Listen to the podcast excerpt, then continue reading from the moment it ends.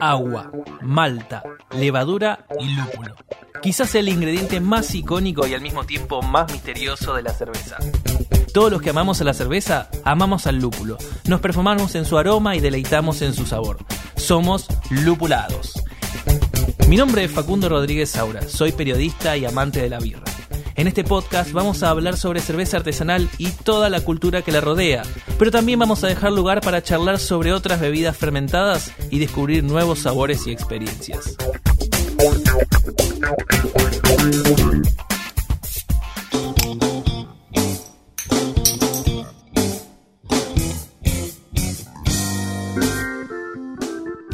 Bienvenidos a un nuevo episodio de Lupulados. La verdad es que siempre, siempre es buenísimo tenerlos del otro lado escuchándonos. Ya llevamos unos cuantos episodios, así que si llegaron hasta acá, la verdad es que son oyentes fieles y los queremos un montón. Pero no estoy solo en esta aventura podcástica, por decirlo de alguna manera, sino que estoy aquí con mi co-conductora, también conocida como Señorita Birra, arroba Señorita Birra, Flavia Quiroz, ¿qué tal? ¿Cómo, estás? está- ¿Cómo estás, Facu? ¿Todo bien? Todo bien. sí. ¿Qué tal el fin de? ¿Cómo, ¿Cómo estuvo tu último fin de? Intenso, la verdad. ¿Sí? No por trabajo, sino por tomar mucho. Porque vos sí, sos, sos de ir a muchos bares, sos peor que yo, me parece. No sé si de ir a muchos bares, pero de tomar mucho sí. Ah. Debo, debo admitir. El viernes estuvimos compartiendo copas Sí, así es, con los chicos de Tap, en Tap House. en Tap House, sí. Muy buena onda. Este, pero bueno, sí, hay que, ir, hay que ir probando cervezas y todos los días tratando de actualizarse porque hay muchas, muchas cosas en, en Tal cervecerías cual. que van ver. cambiando todos los días y hay que estar al día. Con Es, todo. es lo que yo siempre digo, esto es como trabajo para nosotros, es un sacrificio. Claro, esto es ¿no? aprendizaje, esto es un Claro. aprendizaje, prueba error, esto sí, esto no, acá no vengo más, acá sí, Claro. es así. Igual algo que me copó es que estuve como una especie de concurso de tomar cerveza. Mm, y eso es un peligro, Es un peligro. es Eh, un peligro encima, para el post. Encima eh, en- no, fue con una barley wine, o sea que Uy, entonces... complicado. yo- perdí, debo decir, voy a admitirlo. ¿Cómo que perdiste? Sí, bueno. Te- tenía fe. Bueno, ya llevaba como dos litros de birra, o sea que ya mi panza no hay, que, hay que entrenarse, hay que entrenarse para la próxima. Claro, Este, tal cual, sí. hasta ser un campeón. Ah, vi una película, lo que me acordé, una película muy bizarra que estaba en Netflix en su momento. ¿De No me qué? acuerdo cómo se llamaba, se llamaba algo así como de Beer Games o algo así. Mm, ¿y dónde- ¿De qué era? ¿De qué Era, trataba? era una película de humor, básicamente unos chabones que tomaban mucha cerveza. En serio, no.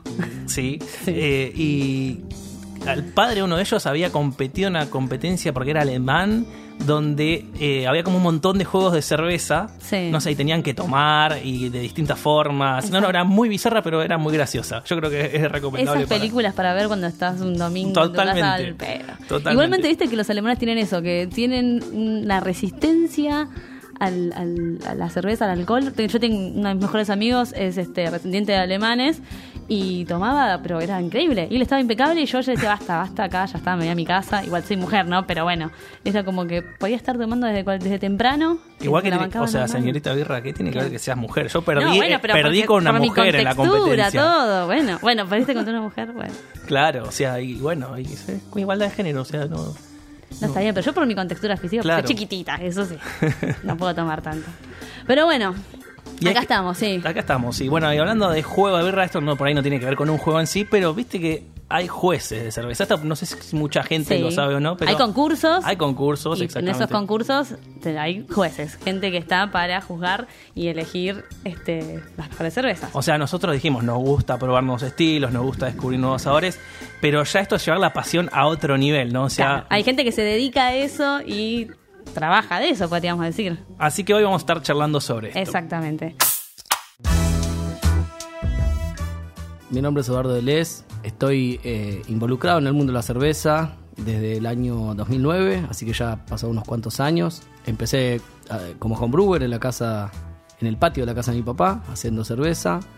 Y eh, en el año, dos años después, en el año 2011, rindo eh, el examen para BJCP. Bueno, Eduardo, tenía curiosidad cómo se pronunciaba tu apellido, lo había pronunciado mal, así que es bueno. ¿Cómo es? Delez, Deles. ¿De dónde es? ¿De qué origen? belga, Belga. Ah, claro. franco-belga. Y así. O sea que, según la teoría de la señorita Birra, vos tendrías que tener bastante también resistencia alcohólica, ¿no? Eh, menos de lo que muchos piensan. Sí, ah, otro más, le tenía fe. Buenísimo. Bueno, es un gusto tenerte acá para charlar sobre El gusto es mío, gracias por la invitación. Y acá tenemos una costumbre que es preguntarle a nuestro invitado con qué estilo de cerveza le recomienda a los que nos escuchan acompañar este podcast. Tipo, a la persona que nos está escuchando en este momento, que decís, bueno, acompañá este episodio con qué estilo de cerveza. Puede ser la tuya si querés, y algún estilo en particular que estés trabajando o que ya conozcas y que te guste. No, bueno, eh, yo me dedico a lo que es cerveza belga. Eh, bueno, como había comentado, yo soy homebrewer desde hace muchos años. eh, también jugué de BBJCP y bueno, hoy en día tengo una microcervecería que nos dedicamos a hacer estilos belgas. Así que cuando me pedís que, que- que recomiende algo, me es eh, difícil no recomendar algo belga porque realmente es lo que me gusta a mí y lo que me apasiona. Así perfecto. que, eh, pero bueno, si vamos puntualmente al caso, podría recomendar más o menos para esta época una eh, un, un Belgian Blonde, que es una cerveza que tiene un tenor alcohólico interesante dentro de lo, de lo, de lo habitual, por ahí dentro de lo, de lo cotidiano, ¿no? Eh, tiene 6% de alcohol. Me, re- me refiero a que va a ser un poquito más complejo que una cerveza de, todos los días, que puede llegar a tener 4,5, 5 de alcohol. Un Belgian es un estilo, eh, bueno, muy tomable, con buena tomabilidad, dorado, es un estilo belga. Es como una buena puerta de entrada a, todo lo que son los estilos belgas. Eh, así que un buen un que no es muy amargo, es bastante afrutado, bastante complejo, con 6 grados de alcohol, que siempre está bueno tener ahí una traza alcohólica dando vueltas. Y me parece que es una bebida para tomar una copita tranquilo, escuchando el programa, me parece que va genial. Y con un quesito al lado, mejor. Claro, buenísimo. con el maridaje importante, siempre, no Muy- puede faltar. Hay que ponerlo en práctica eso. Sí, sí, sí, obvio. Acá nos faltó, nos faltó traer algo El para maridar. Sí. Tal cual. Hay que empezar a implementarlo. Ajá. Bueno, contanos un poco qué es esto del BJCP. Ya lo hablamos, el primer capítulo algo mencionamos sobre el BJCP, pero siendo vos acá también un experto y el, programa- y el episodio tratando de esto, contanos entonces de qué se trata.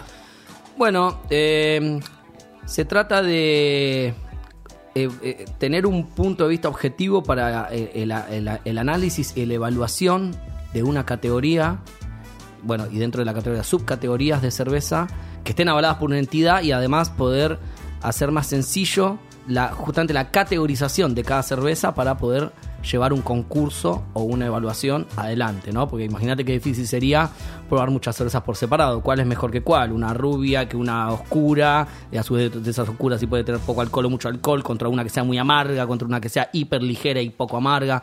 Entonces, es fundamental tener categorías para poder eh, individuali- individualizar cada estilo y poder catarlos y, juzgarlos como corresponde, ¿no? De una manera ordenada. Eh, esta es una institución norteamericana que, bueno, reúne a jueces y certifica, en realidad, jueces de todo el mundo. Eh, yo lo rendí, como les contaba, en el año 2011, así que ya hace bastantes, bastantes años. Eh, bueno, en ese tiempo er- era estaba bueno, era un poquito más difícil de rendirlo que lo que lo como es actualmente, porque actualmente se puede rendir la mitad del, del examen online, que está bueno también, pero en ese tiempo tenía un poquito más de mística, por así decirlo, porque había que traer a un norteamericano para acá que tome el examen, eh, con todos los costos que eso, que eso implica, y una vez que tome el examen teníamos nosotros que traducirlo y mandar la traducción, el, el examen, eh, Ah, la era traducción a... todo un trámite. Sí, porque no había, no había, no había proctor y no había ningún eh, encargado de, del, del, de Claro, lo que es el... recopilar toda la Sí, sí, no, lo que es el, no me sale la palabra el, de, el que De- te aprobaba o no. claro, que no sale- corregía, sí. Ningún corrector, en- en de, de habla hispana. Claro. Entonces se hacía un poquito más difícil, tenías que mandarlo traducido. De Ah. hecho, a mí, eh, bueno, más allá que, que, que- que soy juez, pero tuve muchas correcciones y bajas de puntos por traducir mal. Claro, pues se perdía Claro. algo en la traducción. sí, de sí, porque lo- lo mi vieja me ayudó, pero ella no conoce la, la palabra técnica. Claro. Entonces Claro. yo eh, al mosto le, le- le puse cualquier palabra y lo usé en toda la, la evaluación, Claro, repetí la palabra mal y me iban corrigiendo y un par de palabras Oh. más o de, o- o de intensidades. Ahora cuando hablemos un poquito más en profundidad le voy a contar lo importante que son palabras clave e intensidades y, y si hay un, un- un defecto marcarlo y lo que no esté también marcarlo, es importante marcar lo que no esté, que- obviamente que no está para bien, ¿no? Claro, claro. Y bueno, y siempre eh, eh, catando desde un, punto, desde un punto de vista de que sirva al, al- al- al que está presentando su muestra. No Claro. matarlo, sino encontrar las virtudes dentro de por ahí, aunque estén mal las cosas, ver el lado positivo, ¿no? Siempre marcando lo, lo- lo Claro, negativo y, y por qué va a tener determinado puntaje, pero siempre viéndolo de- desde un lado positivo. Creo, creo que eso es importante. Para Constructivo. examinar, claro. constructivo, Constructivo, claro, claro. Constructivo, tal cual. Y ahora, eh, Vos contaste un poco este examen teórico. ¿Cómo es si tuviésemos que alguien nos está escuchando y quiere dar el examen, ¿no? Le interesa mucho y quiere dar el examen. ¿Cuál es el primer paso? El primer paso es todos los días tomarte una birra. Hermoso. Ah, bueno, ves, nosotros estamos bien. Estoy entonces. encaminada, yo Tomarte creo. una como mínimo. Sí. Claro. Miren, yo les voy a contar un poquito que eh, para mí fue bastante sencillo eh, meterme en la, en la parte de, de estilos. Eh, les voy a contar brevemente para, para no hacerlo muy largo, pero Sí, para sí. que le, seguramente le va a servir al, al oyente que quiera incursionar en esto y terminar rindiendo el examen de la JCP. Yo cuando empecé, con, si bien les comento que empecé con la cerveza desde el 2009, en realidad yo había empezado desde el 2007 a probar, porque coleccionaba botellitas, entonces las colec- no las coleccionaba llenas, obviamente, entonces me iba tomando el contenido. Entonces, en ese tiempo llevaba muchas cervezas acá y yo iba viendo que eran, por ahí me servía distintas cervezas, me las tomaba y después las, las ponía en una repisita, ¿no? Y veía que una negra era con un sabor, la otra negra era igual, de, visualmente, pero tenía otro sabor. Y otra era igual y, y era más dulce, o tenía casi nada de cuerpo, y así. Y, y dije, para, que algo, algo raro hay acá. O sea, son todas del mismo color, pero tienen todas distinto sabor. Dándote un ejemplo con algo negro que es oscuro. Lo mismo sucedía con algo dorado, lo mismo sucedía con algo rojizo, ámbar. Y ahí me empecé a involucrar un poquito por qué una, una Guinness, por decirte cualquiera, era Sí. tan aguada y por qué tenía una bolita dentro de plástico, ¿para qué servía? ¿Qué era? ¿Y por qué parecía que no tenía gas? ¿Y por qué una, una Samuel Smith Oatmeal Stout tenía tanto cuerpo? ¿Y por qué tenía una espuma marrón que la Guinness no tenía? Y empecé a averiguar por qué una es una Irish Stout que tiene nitrógeno. Por eso tiene esa- ese, ese plastiquito. Después también una. Y, y por qué, y ahí empecé a averiguar que la Samuel Smith era una Oatmeal, una Oatmeal Stout, que es un estilo inglés que se hace con avena. Eh, que tiene mucho cuerpo, mucha ton- mucho tono de café. Entonces ahí me, me a dar cuenta de que cada cosa era distinta y luego derivó en, en- en entender que había una guía, que es la guía de JCP, que cataloga y organiza todos estos estilos, que vos los puedes ver todos de un mismo color, pero sin embargo hay, un- hay una cantidad de subestilos enormes. Tal cual. Entonces el primer paso sería tomar birra, muy importante. Sí. El segundo paso sería... Toma- va, yo por lo menos me di cuenta eh, tomando, tomando cerveza y viendo por qué una, y ahí apreciando lo- las diferencias entre cada, cada estilo de cerveza, ¿no? Exactamente. Claro.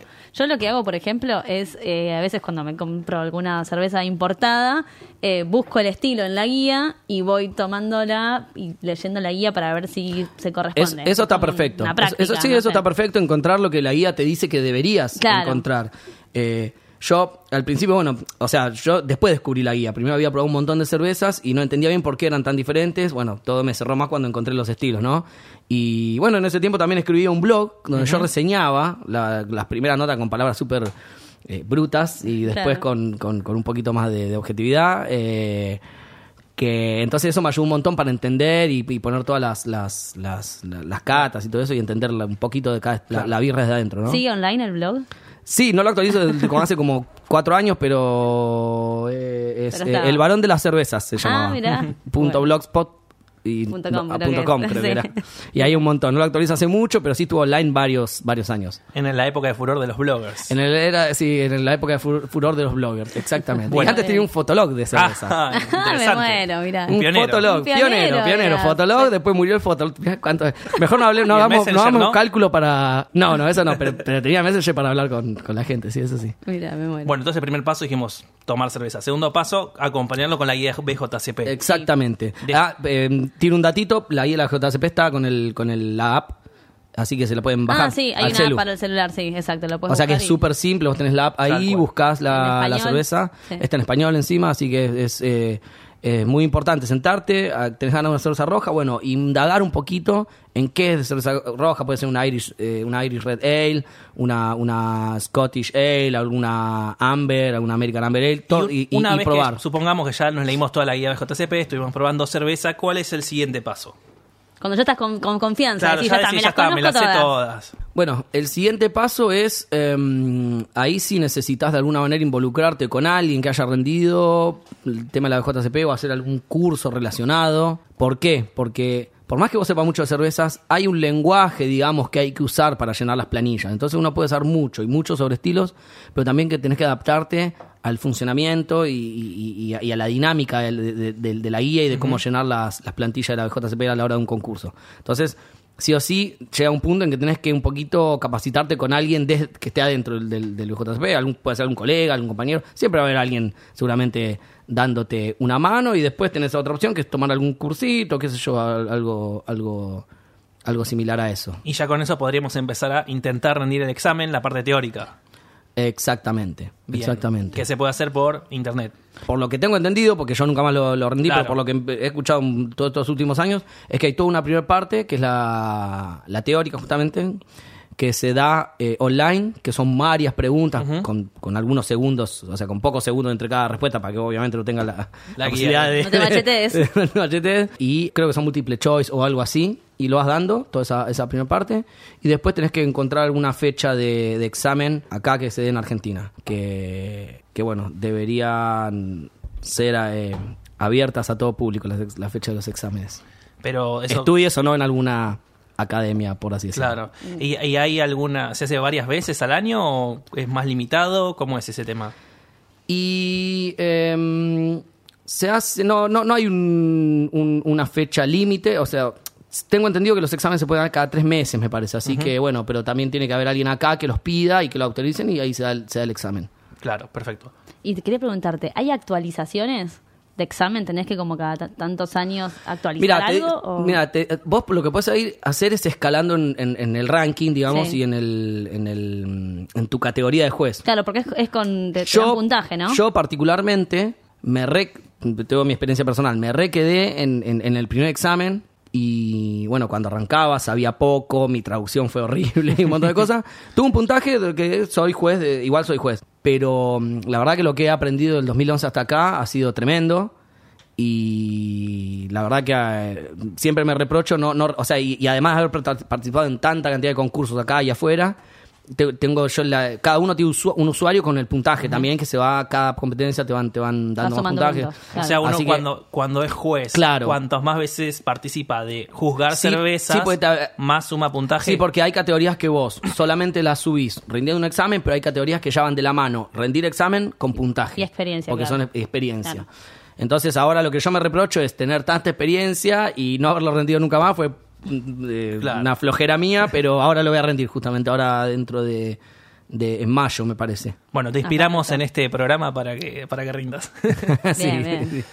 Buenísimo. ¿Y tenés el dato de cuántos jueces certificados hay en el país? ¿Sabes si son muchos, son pocos? Calculo que pueden llegar a ser unos, unos 50 quizás. Pero sí, hay varios. Hay varios porque...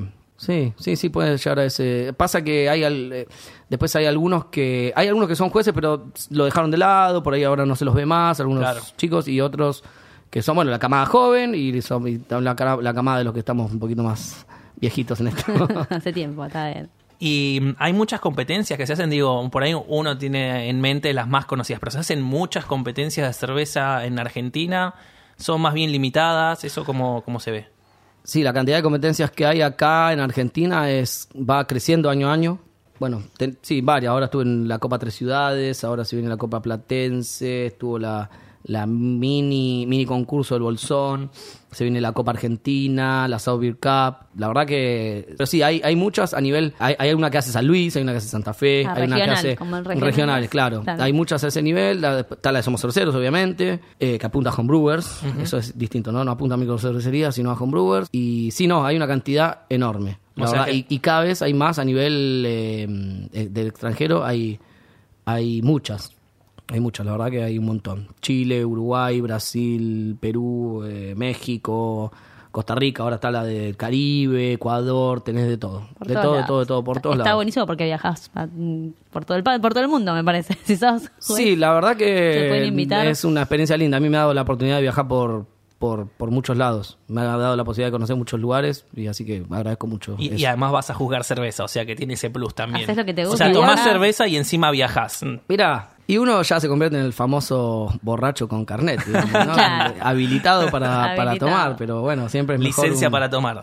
Claro. Licencia para tomar, ahí está. Ahí está. Hay, hay que hacerse. siempre es mejor un borracho conocido que un alcohólico anónimo, así que Obvio. eh, ese, en ese camino estamos bien. Muy bueno. ¿Y cómo es el detrás de escena de una competencia, ¿no? De cerveza, al que no nunca fue ni conoce, digamos, se sientan cuántos jueces hay, qué hacen, Bueno, cómo eh, se eso- debate. eh, la distribución de mesas y de jueces se hace generalmente por la cantidad de muestras. Ujú. General, como mínimo tiene que ser dos jueces y como máximo pueden llegar a ser cuatro una mesa. No, no, no, no es habitual ver más de eso, ¿viste? Porque no tiene sentido. Ya con cuatro opiniones sobre una cerveza está más que bien y, se hace un, además se, hace un consenso siempre. Yo quiero explicarle para el que nunca sabe cómo es la trastienda que todas las hay un equipo que generalmente es part, es el equipo del, del- del organizador de la copa, sea la copa que sea, o acá o en cualquier lado. La- el staff de esa copa se encarga de recibir las muestras y codificarlas. Un juez no es parte del staff, o sea, es invitado. ¿Está bien? Aunque Claro. parezca parte del staff, es invitado a determinada copa. No es parte del staff, por lo tanto no tiene acceso a la parte de, de, de tras bambalinas, digamos. Quiero dejar en claro con esto que el equipo de, de cada copa ca- eh, eh, mm, pone un código, codifica las muestras. Claro, para que sea anónimo todo. Claro, exactamente. Entonces, cuando. Claro, entonces uno tampoco. a- a- lo que quiero recalcar esto es que no es- uno no es parte del staff y uno nunca va a codificar una muestra. Claro. Claro. Entonces yo estoy acá, yo me siento en la mesa y me llega un vaso con un código. ¿eh? F234. Yo no tengo ni idea qué de es quién eso. es, de dónde es. claro. Obviamente es el estilo a lo que corresponde, ¿no? Nos Claro. hacen un vuelo de, por ejemplo, tenemos seis eh, IPA norteamericana, por ejemplo. Y nosotros nos ponemos a jugar eso. Después puede venir algún, alguna, algún estilo totalmente opuesto. 5 Foreign Stout.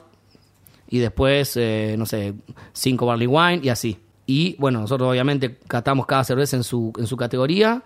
El vaso por lo generalmente trae 50 mililitros, es muy poquito lo que, lo que, lo que probamos. Y bueno, la, la trastienda es básicamente eso, se codifica la muestra y después el día de la cata, las muestras se mantienen en cámara, en frío, se codifican y el día de la cata nosotros venimos, nos sentamos, nos trae la muestra, lo primero que se hace es inspeccionar la, la, la, la botella, el cuello la botella, y nos va a dar una pauta si está bien llena o no. Hay veces que está llena hasta la mitad del cuello, que es lo más normal. Hay veces que la llenan bien hasta arriba para evitar la oxidación. Eso es generalmente cuando se embotella ya con la cerveza carbonatada. eh, no con, con- con acondicionamiento en botella, que es la carbonatación natural en botella. Y si en caso que venga muy por abajo, nosotros tenemos un ítem especial en la plantilla que, que marcamos eso. Cada persona, digamos, tiene distintos umbrales para percibir sabores. Por ejemplo, algunas personas no, se detectan más el fenol o detectan más los esteres o determinado sabor. Entonces también es difícil compensar eso porque uno tiene que buscar la objetividad. O, o mismo dentro de estilos, por ahí hay estilos que a uno le gustan más o menos. ¿Cómo compensás ese nivel de subjetividad cuando lo que tenés que volcar en la planilla es algo objetivo? Esa es una de las herramientas fundamentales por lo cual tenemos que estar al menos dos personas. Generalmente nunca las dos personas vamos a ser iguales. Nuestro umbral de percepción va a ser distinto también.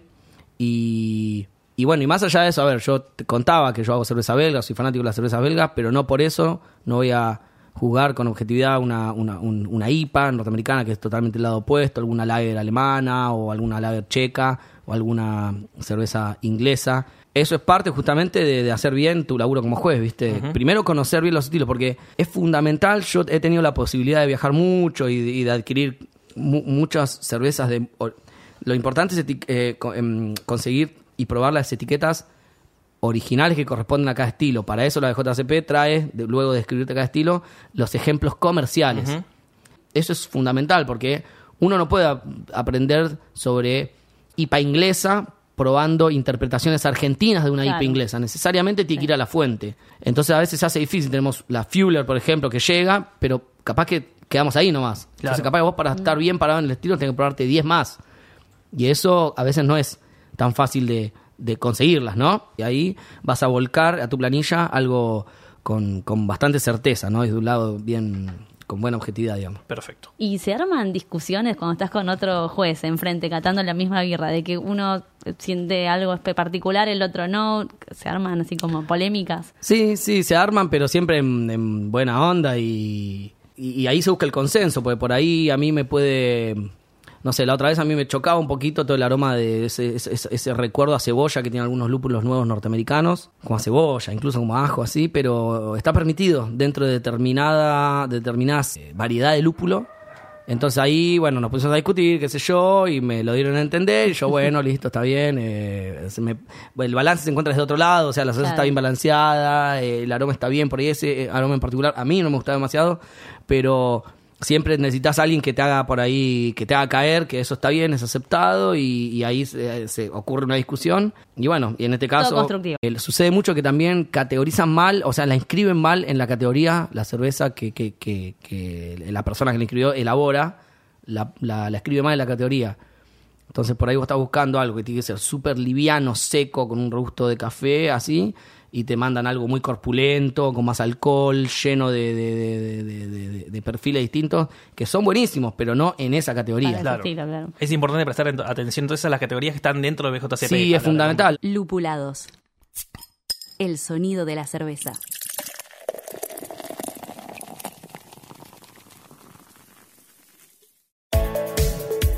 A la Fresca, la mejor revista digital sobre el mundo craft en Argentina. www.alafresca.com.ar Seguimos en Facebook e Instagram como A la Fresca Revista.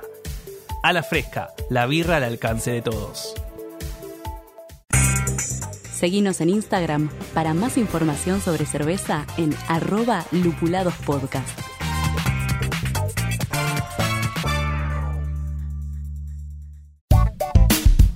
Molicie Bebidas Artesanales mantiene hidratado al equipo de lúpulados con su cerveza e hidromiel. Búscalos en Instagram como arroba Molicie Artesanal. Molicie, suena extraño, sabe increíble. Seguimos escuchando Lupulados. Bueno, eh, ¿les parece si vamos a hacer una cata en vivo? A poner todo esto que contamos en, en práctica acá de la mano de un experto. Así que adelante, porque Yo traje una IPA que me trajo una amiga de Uruguay.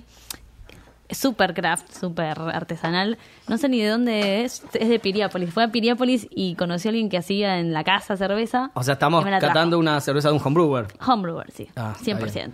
Bueno. que no sé con qué nos vamos a encontrar. Está bien, ¿y, y el estilo es IPA? IPA. ¿IPA qué? No me dijo más que eso. Bueno, porque no, no le preguntó más que eso. Bueno, lamentablemente la IPA tiene uno- es una de las que más subestilos tiene, así Puede que ser cualquier vamos a... cosa. Bueno, vamos a hacer de cuenta que ¿Lo es- vas a adivinar acá? vamos a hacer de cuenta que es una IPA que está ingresada mal en la categoría, quizás. No, bueno, vez. vamos a evaluarla como IPA norteamericana, ya que está tan de moda y andan todos haciendo lo mismo. Eh, vamos a evaluarla como IPA norteamericana y ahí pod- podríamos ver eh, si está o no en el estilo. Pero Perfecto. bueno, nos tenemos que parar en algún estilo para poder evaluarla. Ok, dale. Bueno, lo primero que eh, hacemos es inspeccionar la botella. Para eso nosotros tenemos una, una- un ítem acá justo debajo de la subcategoría. Tenemos acá la, para, la, la para- hoja, la- que la tiene un para- casillerito que nosotros lo tildamos y al lado del casillerito tenemos un renglón que en todo caso ponemos qué es lo que estuvo mal y cómo mejorarlo, ¿no? Ok. Bueno, antes que esto tenemos el, el- la categoría, la subcategoría para American IPAs, no sé, si mal no recuerdo es 20 21A, no, no recuerdo bien, Sí, eh, sí. ponele. Y, y, el, y el primer ítem que vamos a, a ver es, es el llenado de la botella, a ver si está bien. En este caso está bien, el cuello de la botella está a la mitad de lo que es el, el- el cuello, está bien. Eh, así que en teoría está bien. Se ve que tiene carbonatación a simple vista, porque están las burbujitas. Y bueno, lo primero que tenemos que hacer es, para, para catar usamos los cinco sentidos, porque hasta el, el auditivo, porque cuando ahora vamos a despertar, eh, de esta parte tenemos que sentir el pss que hace del gas carbónico, ¿no? Exacto. Claro. Después obviamente el olfato, el sabor, el gusto, todo eso lo vamos a seguir eh, usando, pero hasta el oído se puede usar en una cata. A ver si hace. Ahí Bien. Bien. Bueno, vamos a, usar para vamos a usar la copa de degustación para esto. Tiene acá la marquita de 0,1 litro, o sea, 100 mililitros. Nosotros vamos a servir la mitad. Importante copa- para no pasarse de copas, literalmente. Porque imagino, me imagino que si uno prueba muchas a lo largo del día. sí. La copa, para los que no, obviamente que nadie puede verla, eh, Pero la- se las construimos con la descripción. Que la imagine. eh, es eh, levemente ancha abajo y tiene una boca más cerrada. Mide aproximadamente unos 12 centímetros de alto. Y es más cerrada arriba justamente para que con- concentre todo la- la- la- el aroma, que es muy volátil, lo concentre en, el- en- en- en- en la boca de la, de- de la copa. Si fuera una, una copa de boca ancha, tipo cáliz, como el que se usa para las cervezas belgas, seguramente el aroma sería un poco más volátil. Claro. En el caso puntual de las cervezas belgas, se usa una boca ancha no por nada, sino que es para disimular también las leves trazas de alcoholes superiores que suelen tener las cervezas belgas, porque en cerveza belga se trabaja mucho con alcoholes superior, con precursores de alcohol superior que también son precursores de ésteres que, que, que no- que nos contribuyen mucho a la complejidad del aroma. Esto lo tiro como dato. Que a veces se puede usar para bien o para mal, ¿no? El Claro. alcohol, el alcohol superior, el fusel, el etanol en grandes eh, concentraciones ya va a ser perjudicial para la cata y nos va a traer dolor de cabeza y vamos a sentir el aroma alcohólico sumamente fuerte y arriba. Chan, chan. Bueno, ahí la servimos, tiene un color ámbar, levemente nublado, la- aparentemente la carbonatación es buena, tiene una espuma blanca, semicompacta, un poco rocosa en la superficie. La plantilla de, de cata tiene cinco puntos, cinco puntos básicamente, más allá que tiene algunas, para hacer algunas acotaciones al, al costado, algunos tildes y, y señalar algunas cosas de manera práctica y rápida. Tiene cinco puntos principales, que son primero, es el aroma, ¿por qué? Porque es lo más volátil, entonces nosotros apenas lo servimos lo tenemos que, que- que- que oler. Eh, después sigue la apariencia, después sigue la- el sabor, Sí. después sigue la sensación en boca y luego la impresión general. Esos son los cinco puntos más importantes de una plantilla. La impresión general es donde vos le vas a decir, al, la- donde le vas a dar la devolución al- a la persona que la hizo, si está buena o no, o, o- y qué cosas, y en caso que tenga algunos defectos, le marca los méritos, los deméritos, y en caso de los defectos o re- errores o desvíos de procesos, darle la devolución en qué puede eh, mejorar. Claro. ¿Y esa devolución le llega a la persona que presentó la, la muestra? ¿Puede tener Claro, claro que sí. Es- Ah, es- esa, esa es la gracia. Uno Claro. hace, y de- incluso cuando. Bueno, también la plantilla arriba a la, izquierda tenemos nuestros para poner nuestros datos personales, que eh, ponemos nuestro nuestro nombre, nuestro código de BJCP y nuestro mail. Esa es la plantilla tradicional, ponemos Sí. esas tres cosas, entonces el mail está para que cualquier cosa nos, no- nos escriban ahí. Incluso hay muchas veces que nos pasa que también la letra a veces no se entiende, porque uno ¿viste? está apurado, o a veces sí. la letra de uno tampoco... Bueno, para seguir con la cata, primero entonces vamos a, a- a olerla, a ver qué aroma tiene.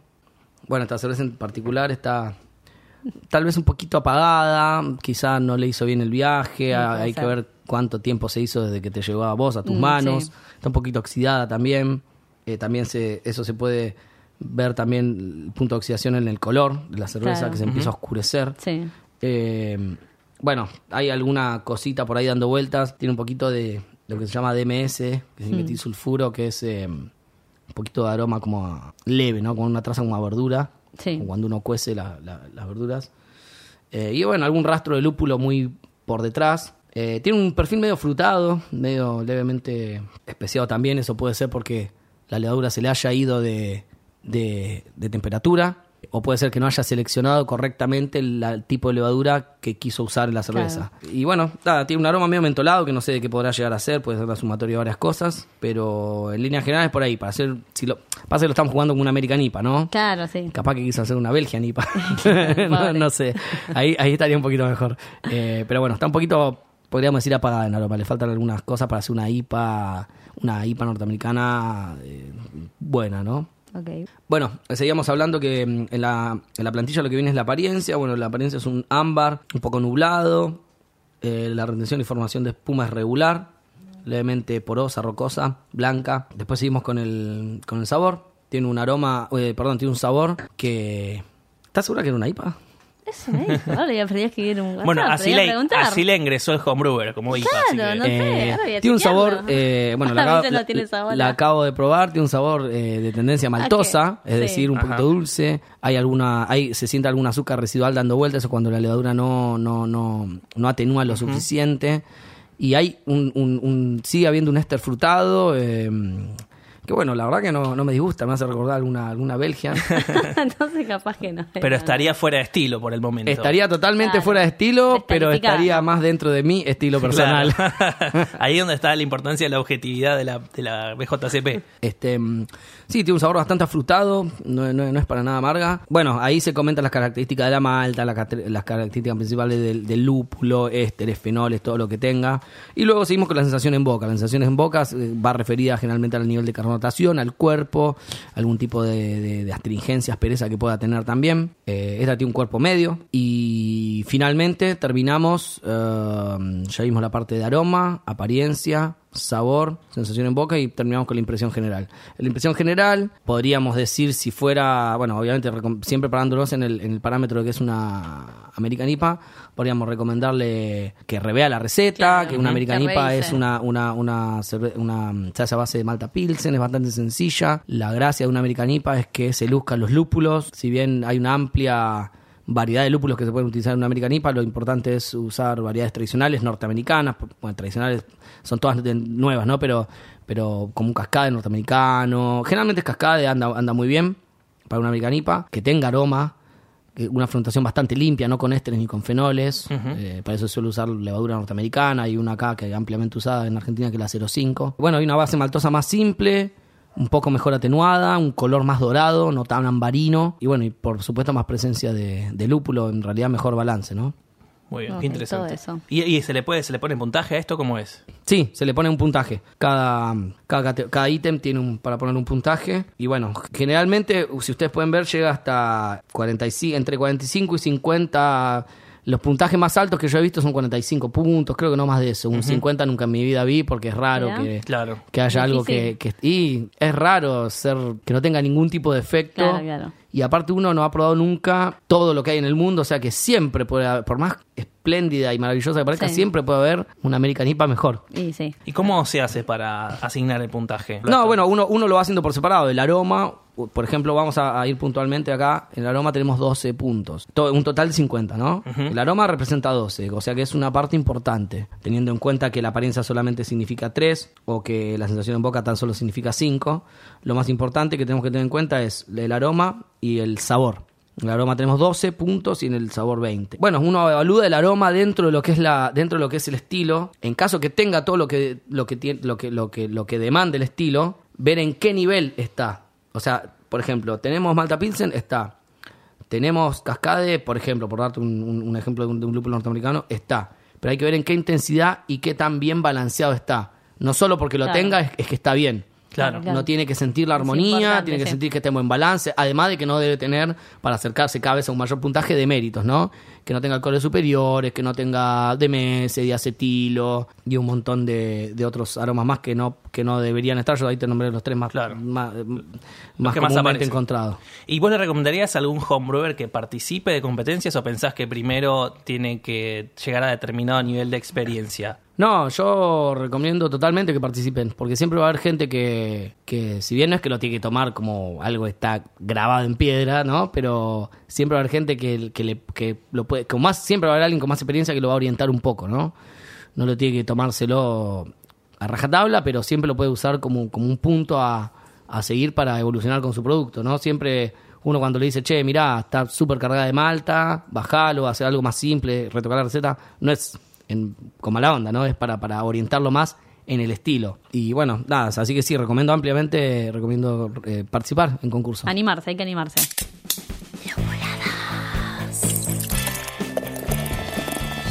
Agradecemos muchísimo la presencia acá de Eduardo Delez. Lo pueden seguir en Instagram a su cerveza como arroba Badía Delez. Y en los Eh, bares también. Y en los bares Si también, por ahí, supuesto. Si buscan una cerveza belga ya saben dónde buscarla. Así es. También, bueno, acá, como siempre, Radio en Casa, el lugar este donde podemos estar catando una cerveza. Sí, acá esquivando gracias. los micrófonos, pero nos, nos damos maña. Nada nos lo impide. Y, y no nos lo piden, eso es muy importante, porque viste que en general no te dejan ni tomar mate en los estudios, bueno, acá, No, acá siempre sí, se copan. Está todo bien. La impecable producción de Julieta César, que siempre está ahí colaborando con, con este programa. Gracias a vos, Facu. Facundo Riedesaura, arroba soy Maltaman en las redes sociales. Él mismo y acá, acá mi compañera de micrófonos, arroba señorita Birra, también conocida como Flavia Quirós. Lupulados Podcast, también nos Sí, nos pueden seguir ahí y en Spotify nos pueden buscar y pueden encontrar todos los capítulos y escucharnos cuando Desde el primero hasta el último. Todo, todo, todo. Así que el próximo episodio ya es el último, por lo menos de esta parte de la temporada. Así es, así que hay que prepararse. Los esperamos, claro. Sí, los esperamos. Tienen que estar acá para hacernos el aguante en este último episodio que se viene. Así que muchas gracias por escucharnos. Igual. Nos vemos la próxima.